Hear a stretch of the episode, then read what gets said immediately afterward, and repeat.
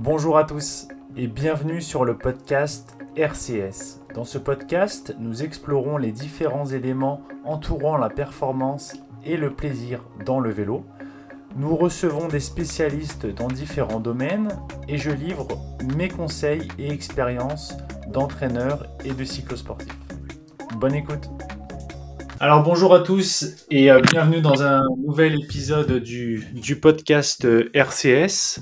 Alors aujourd'hui on va parler roues euh, avec la marque RAR et on a Adrien sur le podcast, son, fondateur.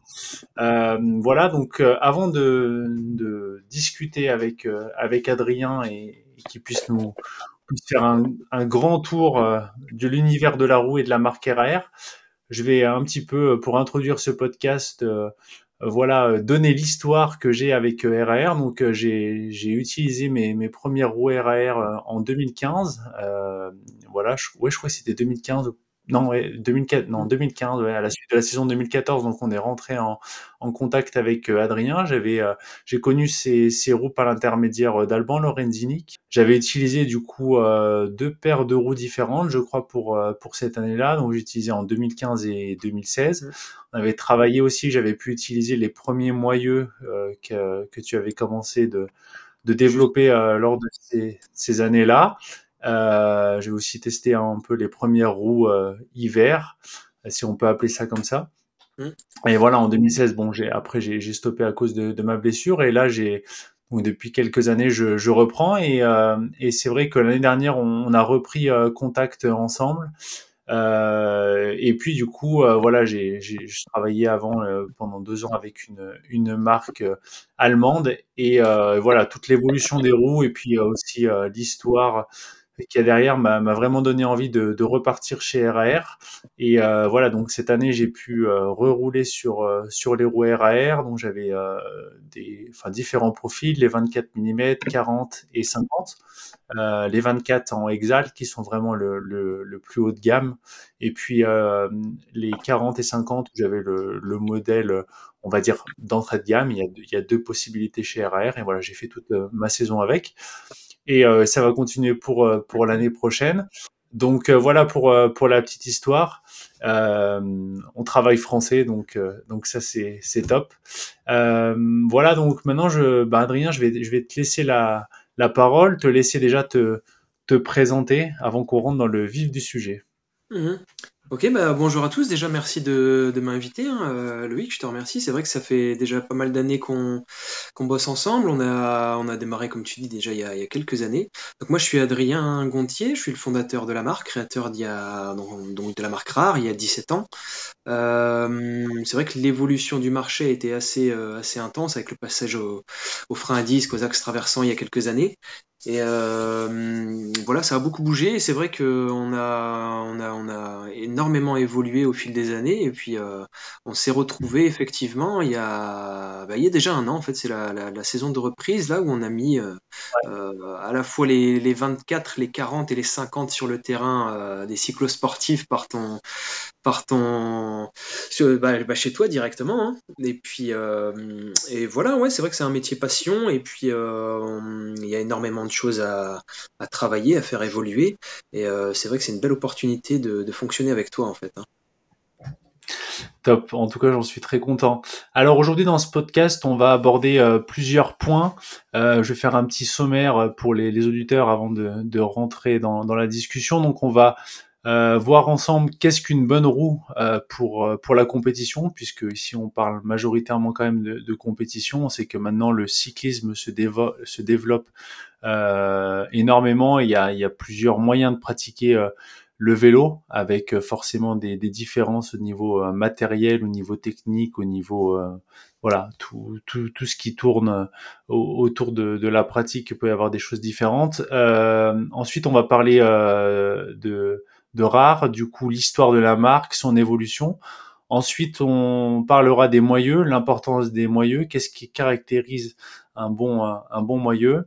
Euh, l'évolution des roues, tu, comme tu le disais aussi, euh, les disques, les différentes largeurs euh, qu'il peut y avoir maintenant sur le sur le marché, leur importance. voilà, est-ce que ça fait vraiment du sens pour la performance ou pas On y reviendra. Et puis ensuite, on, terminera sur la personnalisation rare, les, possibilités qu'on a, qu'offre la marque, et les projections à, l'avenir. donc pour commencer, donc le premier point, qu'est-ce qu'une bonne roue pour la compétition selon toi? Alors c'est une question précise et très vaste à la fois parce que compétition c'est super large, ça va dépendre de énormément de paramètres. Euh, la compétition, forcément, on va chercher la performance, on va chercher la vitesse, on va chercher, on fait la course, donc il faut que ce soit euh, efficace au maximum. Donc c'est l'efficacité, c'est le, rapport qu'on peut avoir entre l'énergie fournie et l'énergie qui est récupérée en sortie. Euh, donc performance, oui, ça va dépendre alors, ça va dépendre principalement du circuit. Donc pour toi, par exemple, qui est principalement euh, cyclosportif sur des circuits très difficiles, difficiles à très difficiles à montagneux principalement. Euh, en fait, on va avoir euh, comment je pourrais t'expliquer la, solution, enfin les solutions, il y en a beaucoup. si on veut prendre un cas précis qui est le tien, sur des circuits avec des, dénivelés qui vont être conséquents, avec des vitesses moyennes qui vont être conséquentes aussi. Euh, on va être sur des, profils qui vont être entre le 40 et le 50 mm, euh, parce que ça permet d'aller chercher un aspect aéro, un aspect euh, poids et une inertie qui est relativement basse, surtout avec les, les jantes carbone de dernière génération. donc ça c'est un premier, premier impact en fait, c'est la partie poids, la partie inertie, la partie aéro. on a bien entendu aussi la partie roulement, la partie efficacité de la transmission de l'effort qui va être importante. Et donc tous ces points-là, on peut les évoquer en détail si tu veux, euh, avec grand plaisir. Et en fait, la performance, voilà, c'est assez vaste en fait. Hein. Il, faut, il faudrait qu'on réussisse à, voilà, à scinder chaque facteur de la performance pour pouvoir évoquer la roue euh, dans la globalité au final. Ouais, ouais, oui. Puis après, comme tu dis, effectivement, en fonction du, du profil euh, et du terrain sur lequel on veut performer, forcément, on aura aussi des, des choix, euh, des, choix à faire. Mais bon, voilà, je pense qu'on a compris que entre l'aéro, la légèreté et puis le, le roulement, on était sur euh, trois critères qui étaient euh, importants et qui vont qu'on va plus ou moins faire fluctuer en fonction du terrain sur lequel on va on va évoluer. Je pense qu'on y reviendra finalement un petit peu au cas par cas en abordant les moyeux, l'évolution, les, les largeurs, etc. Euh, est-ce que est-ce qu'on peut revenir euh, donc sur euh, sur Art, sur l'histoire de la marque? On le disait en début de ce podcast, ça fait maintenant quelques années qu'on qu'on est ensemble, donc la marque existait déjà avant que qu'on travaille ensemble en 2015. voilà, comment comment est née la marque? Quelle est son son évolution jusqu'à jusqu'à aujourd'hui? Alors la marque, je l'ai, je l'ai créé en j'ai lancé l'entreprise en 2007 exactement. Maintenant, si on veut vraiment remonter à la genèse euh, de la marque et de l'activité, euh, on va dire qu'elle est, intimement liée à moi, Adrien Gontier, directement, forcément. Euh, et donc, moi, j'ai toujours été euh, adepte de la mécanique sur le vélo. Donc, quand j'étais, j'étais gamin, voilà, j'étais ultra passionné de, du, VTT au départ. Hein. J'avais commencé par le VTT. J'avais eu l'occasion d'acheter un premier VTT qui m'avait un peu tapé, tapé dans l'œil. Et voilà, c'était le début, le début de la, de la passion. je m'amusais à retendre les roues, à resserrer le ressort de la suspension arrière. Enfin voilà, c'était ça, a commencé comme ça. Donc là, c'était dans les vers euh, début de l'adolescence, vers les 12-13 ans.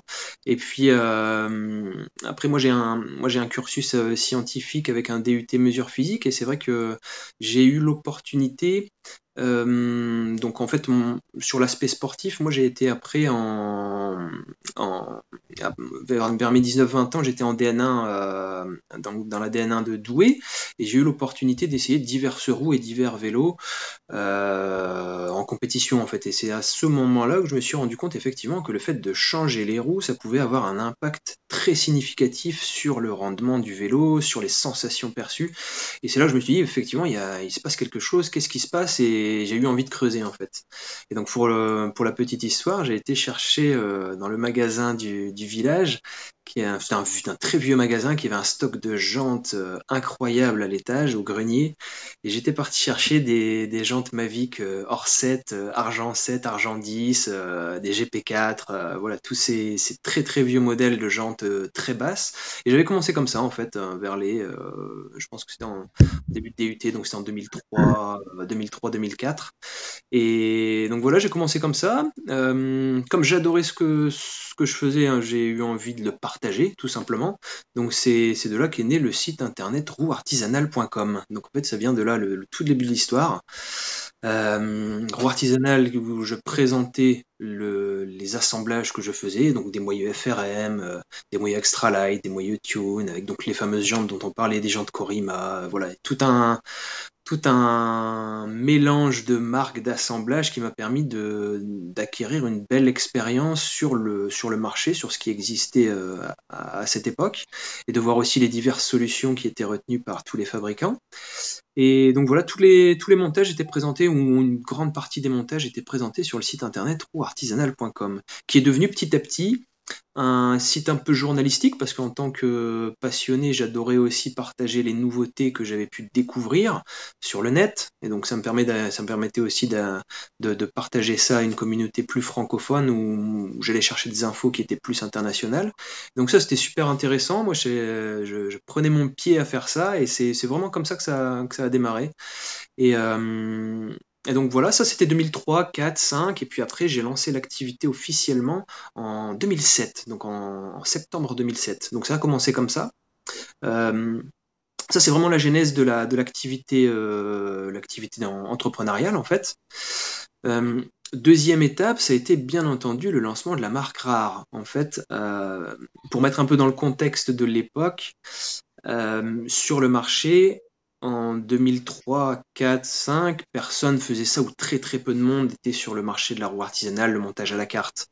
Et petit à petit, euh, ça a commencé à faire des petits, bien entendu, parce que voilà, quand on montre un peu ce qu'on fait, que ça plaît, que ça c'est un peu partagé tout autour sur le net, ça donne envie aussi à d'autres de, de faire la même chose. Et donc forcément, petit à petit, on a eu aussi de la concurrence qui est arrivée et qui utilisait dans certains cas, les mêmes pièces, et donc on commençait à avoir une certaine ressemblance entre des produits de confrères, de concurrents, et donc ça devenait un peu, ça devenait un peu la jungle, c'était pas très, c'était pas très clair. Et donc il y avait un besoin de créer une identité plus forte, plus approfondie sur les produits que, je fabriquais en fait. Et c'est pour ça qu'est née la marque Rare en fait en, 2008. Je pense qu'elle a été déposée en février 2008. je vérifie, mais c'est assez ancien aussi. Et euh, voilà, c'est vraiment la genèse, l'histoire de base, le noyau dur de l'ADN de la marque. C'est ça, c'est fabriquer les roues en fonction du client, en fonction de ce qu'il a besoin, sur l'aspect surtout technique et en, seconde partie sur l'aspect euh, esthétique aussi, bien sûr, parce que c'est un produit passion. Il faut qu'il soit beau, il faut qu'on ait envie de le regarder, il faut qu'il donne envie de, se lever la nuit pour aller voir euh, son vélo au garage, comme disait, euh, je crois que c'était Eddie Merckx hein, qui, parlait de. Je me, je me souviens d'une citation de, Je crois que c'était Eddie Merckx, il me semble. Et puis, puis voilà, c'est né comme ça en fait. Mm. Ok, très bien. Et maintenant, du coup, euh, ça se passe comment dans, dans l'évolution? Vous êtes combien à travailler euh, euh, il y a combien de personnes qui travaillent avec toi chez, chez En fait, ça reste une très petite entreprise. En fait, dès le départ, moi, j'ai commencé. Alors, si on veut approfondir un peu, j'ai commencé. J'étais toujours étudiant. J'ai lancé l'activité juste après mon, ma dernière année d'études.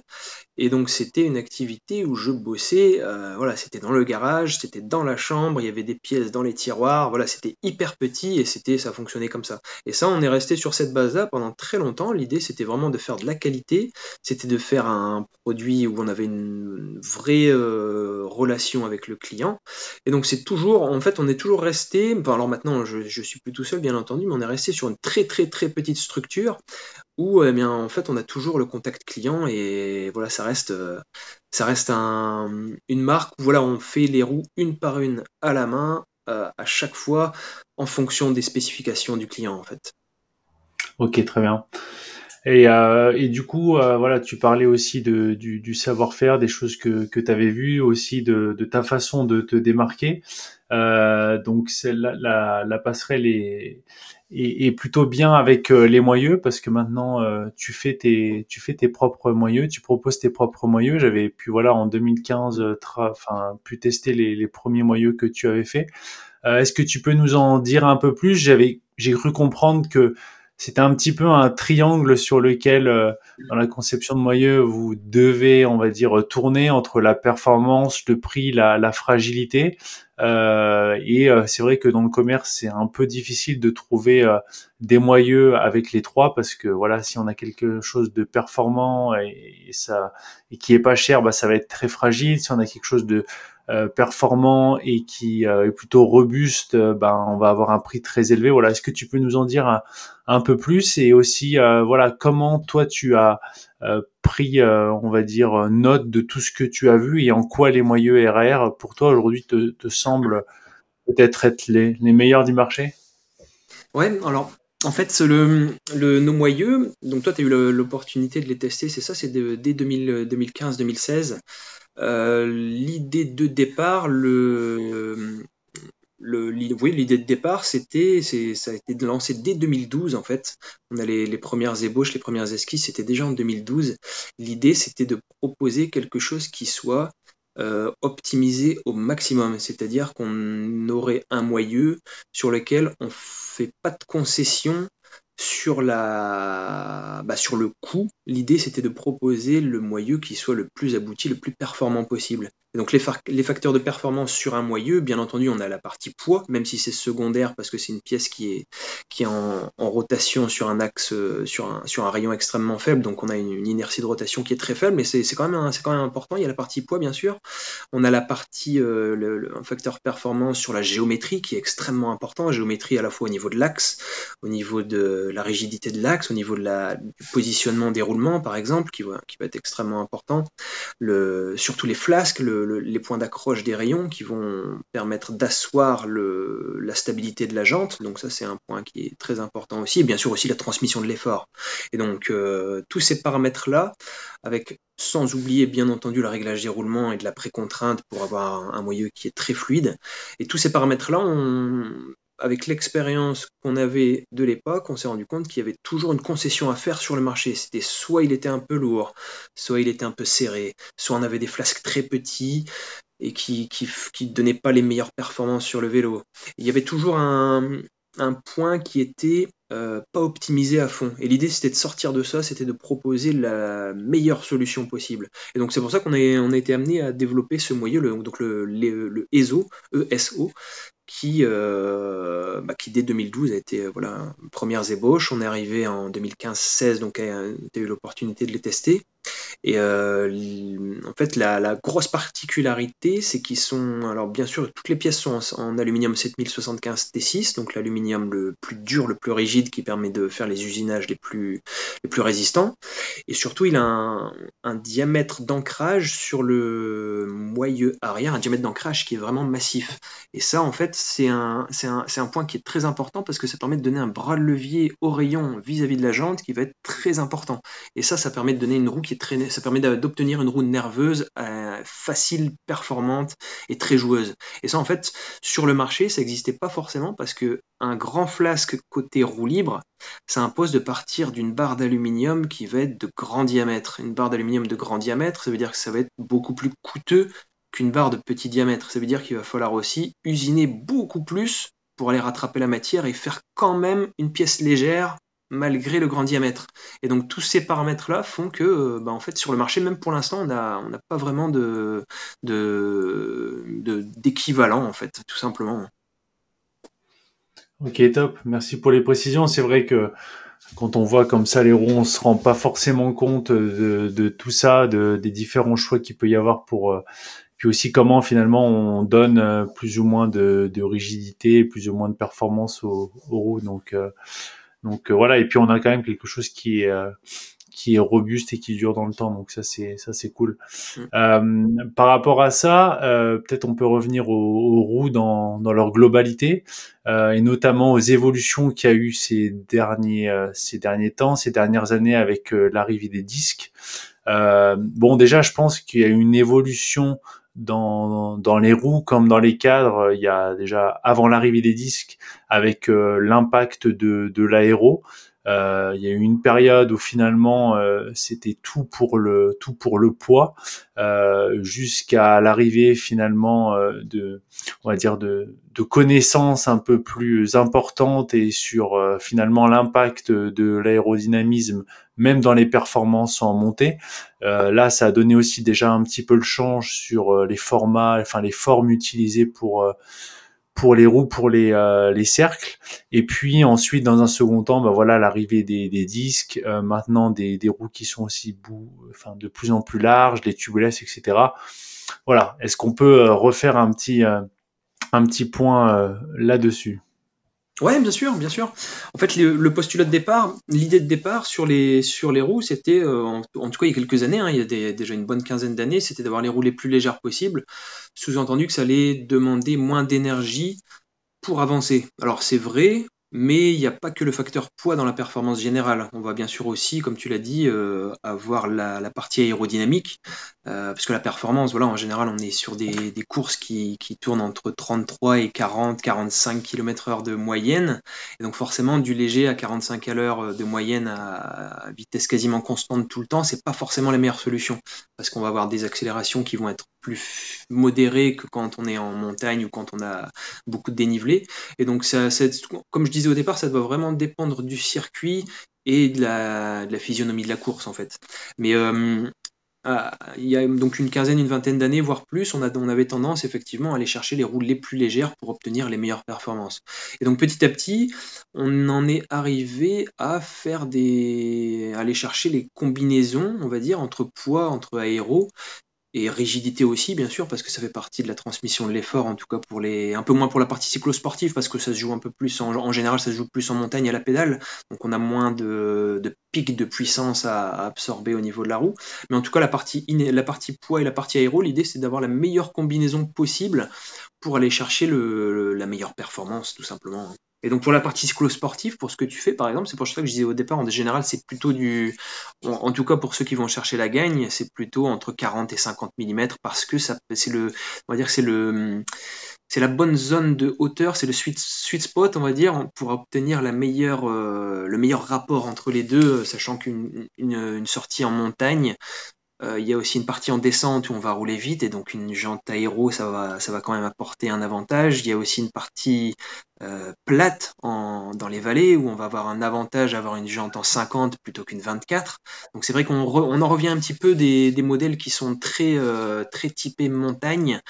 en tout cas pour ceux qui vont chercher la gagne, hein, c'est toujours pareil. Après on a beaucoup de, de cyclosportifs qui vont pas aller chercher des vitesses moyennes à 30, 32, 35, 40, enfin peut-être pas 40 en montagne, mais 30, 32 euh, voire un peu plus dans les, dans les, dans les circuits euh, difficiles et qui vont être sur des moyennes qui sont largement inférieures et qui eux auront intérêt à avoir par contre une jambe plutôt en 24-40 par exemple. C'est pour ça que ça dépend vraiment des, vitesses moyennes et, des, et, du, de l'athlète en fait.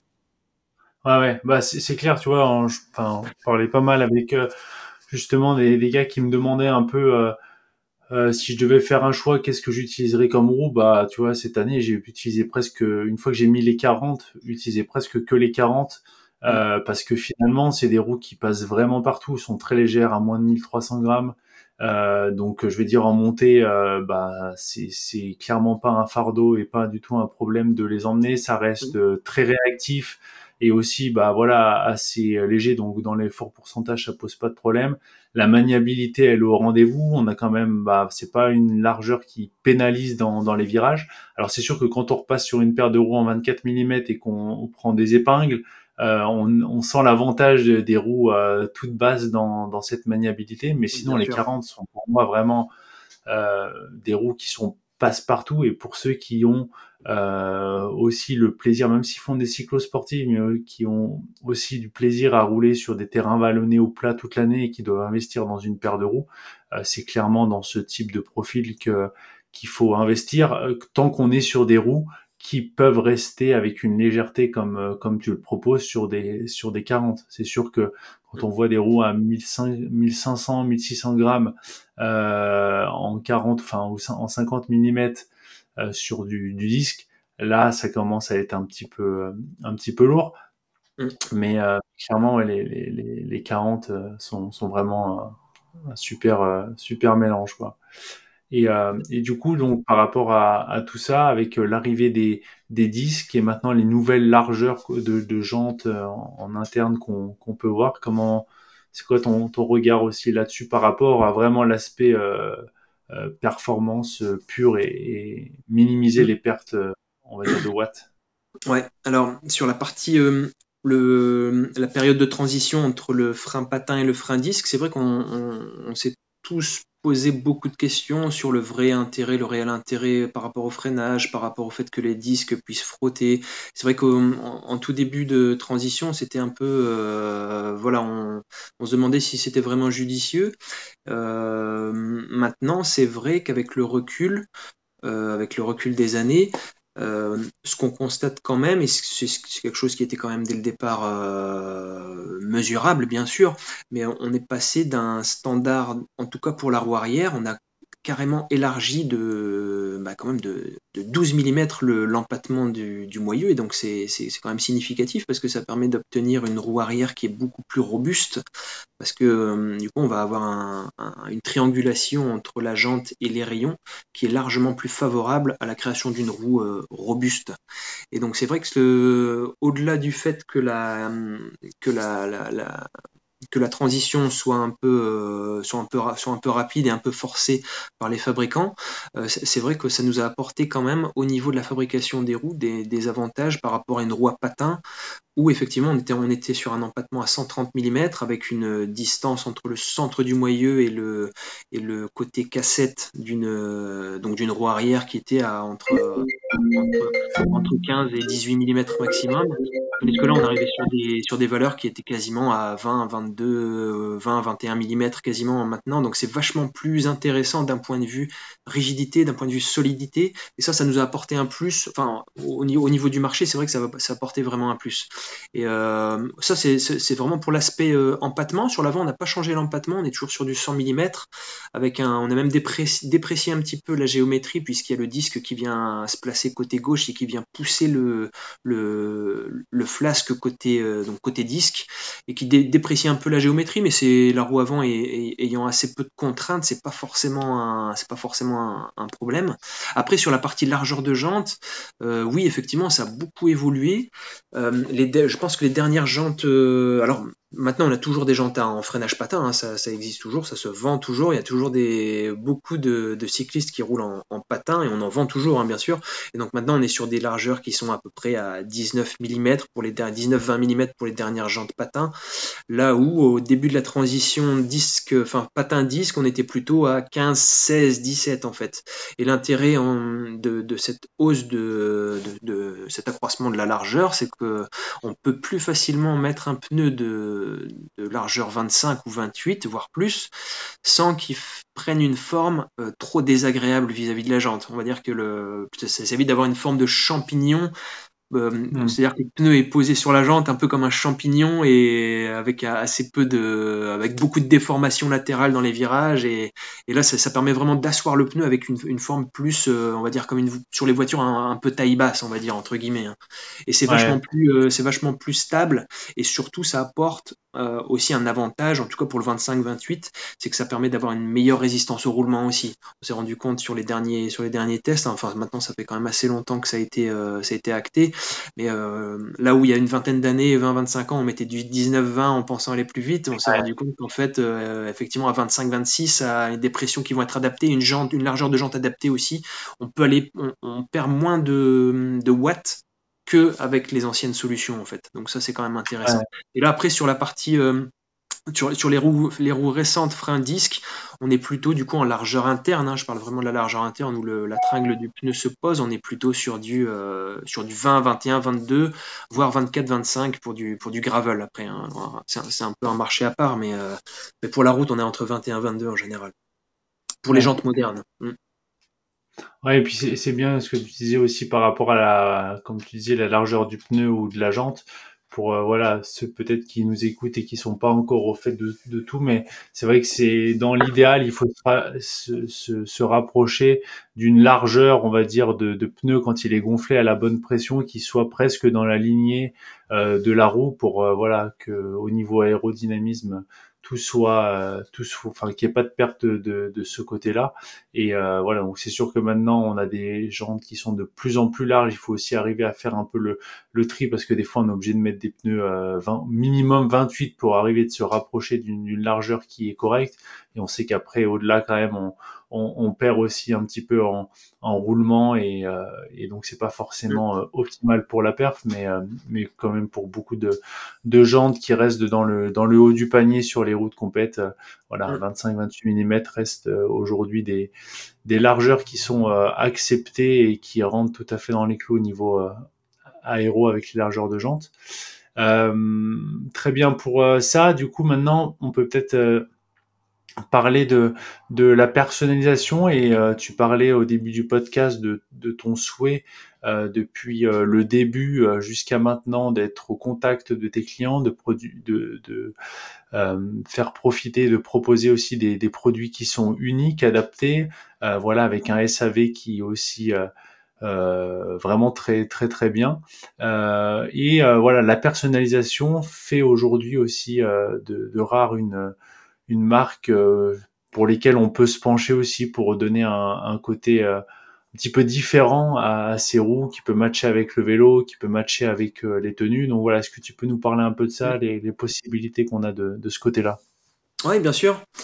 En fait, sur la partie customisation sur mesure, ça va prendre plusieurs, plusieurs directions. Euh, on va dire qu'il ça va prendre une direction à la fois sur le fond et sur la forme. C'est-à-dire sur le fond, on va adapter la roue en fonction du client. C'est-à-dire qu'en fonction de l'athlète, en fonction du cycliste, on va pouvoir avoir soit, euh, par exemple, juste un panachage de jantes qui pourrait être intéressant. Par exemple, utiliser une jante en 40 à l'avant, 50 à l'arrière ou 24-40. Voilà, panacher les hauteurs de roue, ça peut être intéressant euh, dans plein de solutions, plein de, cas différents. Par exemple, pour un gabarit euh, très grand, très lourd, qui voudrait minimiser la prise au vent, euh, on pourrait lui proposer cette solution-là parce que ça va lui permettre d'avoir une jante avant qui est plus basse que l'arrière, donc une jante avant avec très peu de prise au vent et une bonne en conservant une bonne maniabilité. Et tandis que sur l'arrière, on va conserver la jante haute qui apporte beaucoup de rigidité et beaucoup de résistance. Donc ça, ça va être une première, euh, une première solution. Après, on a aussi la solution de maximiser le nombre de rayons. C'est-à-dire qu'au lieu d'utiliser un, rayonnage en 24 rayons, on va, rayonner la roue en 28 rayons, par exemple.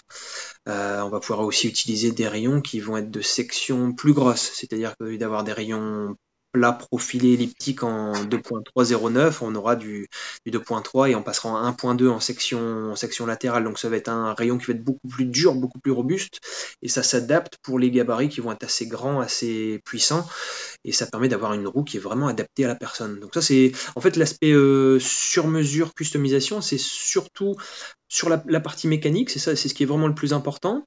Euh, tout le monde n'en a pas besoin, bien entendu. Euh, c'est vraiment du cas par cas. Ça, soit ça, peut prendre des, diverses directions. C'est si on veut alléger, si on veut renforcer, si on veut euh, obtenir un produit plus exclusif, donc avec des jantes dépareillées, avec plus de rayons, voilà, toutes ces solutions-là. Et après, bien entendu, on a aussi la partie, la ce que je disais euh, il y a quelques minutes, la partie esthétique, où là vraiment on va pouvoir s'amuser, euh, s'amuser de A à Z sur tous les éléments, on va pouvoir à la fois mettre en peinture, que ce soit les moyeux, les jantes, les rayons, euh, que ce soit au niveau des, de la partie adhésif, on va pouvoir utiliser des adhésifs en vinyle simple qui vont être euh, posés sur la jante euh, avec quasiment une soixantaine de couleurs. On va pouvoir utiliser des adhésifs qui vont être imprimés, qui vont être ensuite laminés pour protéger des, effets du, des, UV du soleil et, de la, et des, des, on va dire des, du frottement mécanique hein, qui pourrait euh, éventuellement euh, endommager. Donc en fait, ils sont protégés. Euh, ça va permettre d'avoir des stickers qui sont complètement dans l'esprit du vélo. Quand on a un vélo un peu particulier et qu'on veut récupérer un, look qui correspond absolument sur les roues, c'est parfaitement possible aussi.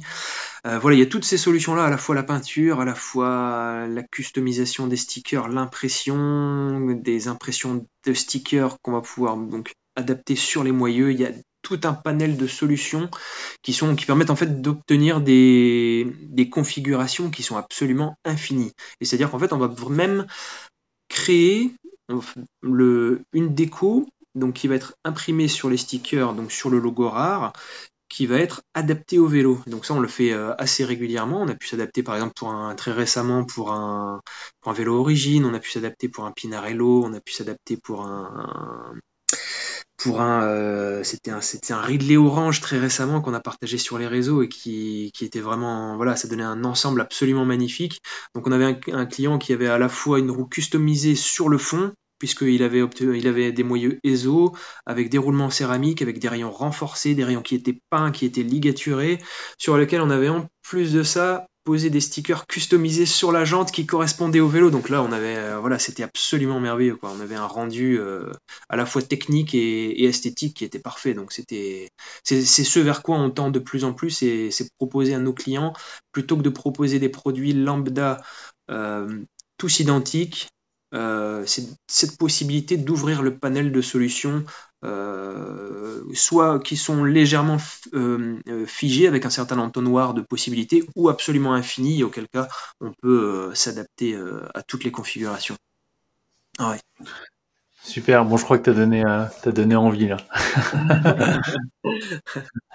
et au niveau des, projections maintenant pour l'année prochaine et les futures années, c'est quoi ton, ton souhait? J'imagine de rester toujours dans, dans ce, service euh, assez proche du, client, mais est-ce que tu as d'autres euh, d'autres envies? Oui, bien sûr, la, partie service, la partie euh, contact client, ça c'est la base, hein, c'est quand même le, cœur de métier depuis toujours, c'est l'ADN de la marque. Donc oui, bien sûr, ça c'est une partie, c'est un, c'est une partie qu'on va forcément conserver pour, pour toujours, hein, sinon on n'a plus, plus vraiment d'intérêt. Euh, après, sur la partie technique, il y a toujours une évolution, forcément. Hein, sur la partie euh, à la fois le fond, la forme, on va toujours évoluer naturellement. L'idée, c'est de proposer des, produits qui sont de plus en plus exclusifs, euh, d'avoir une, identité de marque qui est d'autant plus forte, avec des produits qui nous sont complètement sur lesquels on est totalement propriétaire, euh, que ce soit les moyeux, les moyeux First, les moyeux ESO, nos jantes qui sont fabriquées avec nos moules exprès pour nous. Euh, donc ça oui, c'est toute une partie qui, est, qui va continuer, sur laquelle on, s'engouffre absolument au niveau du développement, ouais, bien sûr c'est la, la solution pour l'avenir, en tout cas, pour éviter d'être euh, noyé dans une masse de, de roues qui commencent à, qui sont toutes identiques et qui s'alourdissent et qui, qui finissent euh, pas forcément mises en valeur, en fait. Donc, euh, Ouais. Ok, super. Et eh ben, écoute, je crois qu'on a fait le tour un peu de, de, tous les sujets que, toutes les questions que je voulais aborder. Je sais pas si tu as d'autres choses que tu aurais aimé rajouter pour euh, à propos de la marque, euh, voilà, sur sur les roues pour nos, nos auditeurs.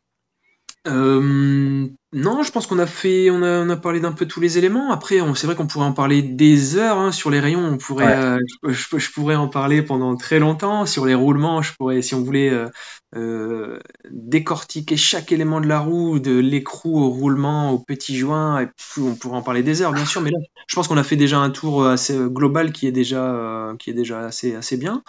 si un jour tu as besoin, voilà, de faire un autre podcast, un autre un autre podcast plus précis sur des éléments particuliers, avec grand plaisir. Hein. je, pourrais, je pourrais me rendre disponible. Ouais, bon après voilà, j'invite aussi du coup euh, les, les, auditeurs donc qui pourraient être intéressés soit à te contacter euh, directement. Alors euh, voilà, on a une, petite offre ensemble qui est pour une paire de roues achetée par mon intermédiaire, on va dire. il y en a une une paire de pneus qui est offerte, donc ce qui n'est pas rien aujourd'hui au prix des pneus. une offre qu'on a aussi si on passe par le, le magasin via le magasin d'Aurélien, qui le comptoir du cycliste qui fait aussi la même offre. Donc voilà, deux possibilités de d'acheter du, du RAR, d'acheter français et une marque qui euh, maintenant peut-être permettra à, plus de gens aussi d'avoir ce, ce, côté de proximité et de connaissance de, de la marque. Je pense que c'est aussi important. Euh, comme tu le disais, maintenant il y a beaucoup de choix, il y a beaucoup de grandes marques euh, aussi de voilà de ben d'essayer d'acheter chez, chez des gens qui sont vraiment passionnés, qui font ça tout en essayant de, de garder un service client et, et, et, de pas rentrer dans un système économique où c'est le toujours plus. Donc euh, voilà, c'était aussi euh, quand on a pris contact l'année dernière, euh, mon choix, c'était et c'est une envie de, de, travailler avec des gens qui sont comme moi passionnés et qui ne voient pas forcément toujours au travers du prisme de l'argent à tout prix. Donc donc voilà, j'espère que ça donnera, ça aura donné envie à, à certains de de passer par par rare pour leur prochaine leur prochain changement de roue. voilà, je te, je te, remercie Adrien pour ton temps, pour ton soutien aussi pour l'année et, d'avance pour celle de l'année prochaine et d'après. J'espère encore pouvoir faire rayonner, on va dire, les roues sur les différentes cyclosportives. Et, et voilà, on se, on se retrouve très bientôt, nous, pour un, un nouveau podcast qui vont s'enchaîner euh, très, très prochainement euh, sur, euh, sur le podcast RCS. Ah bah voilà, merci. Bon plaisir. C'était avec grand plaisir. Et puis à très bientôt. À bientôt. Allez, ciao, ciao. Ciao.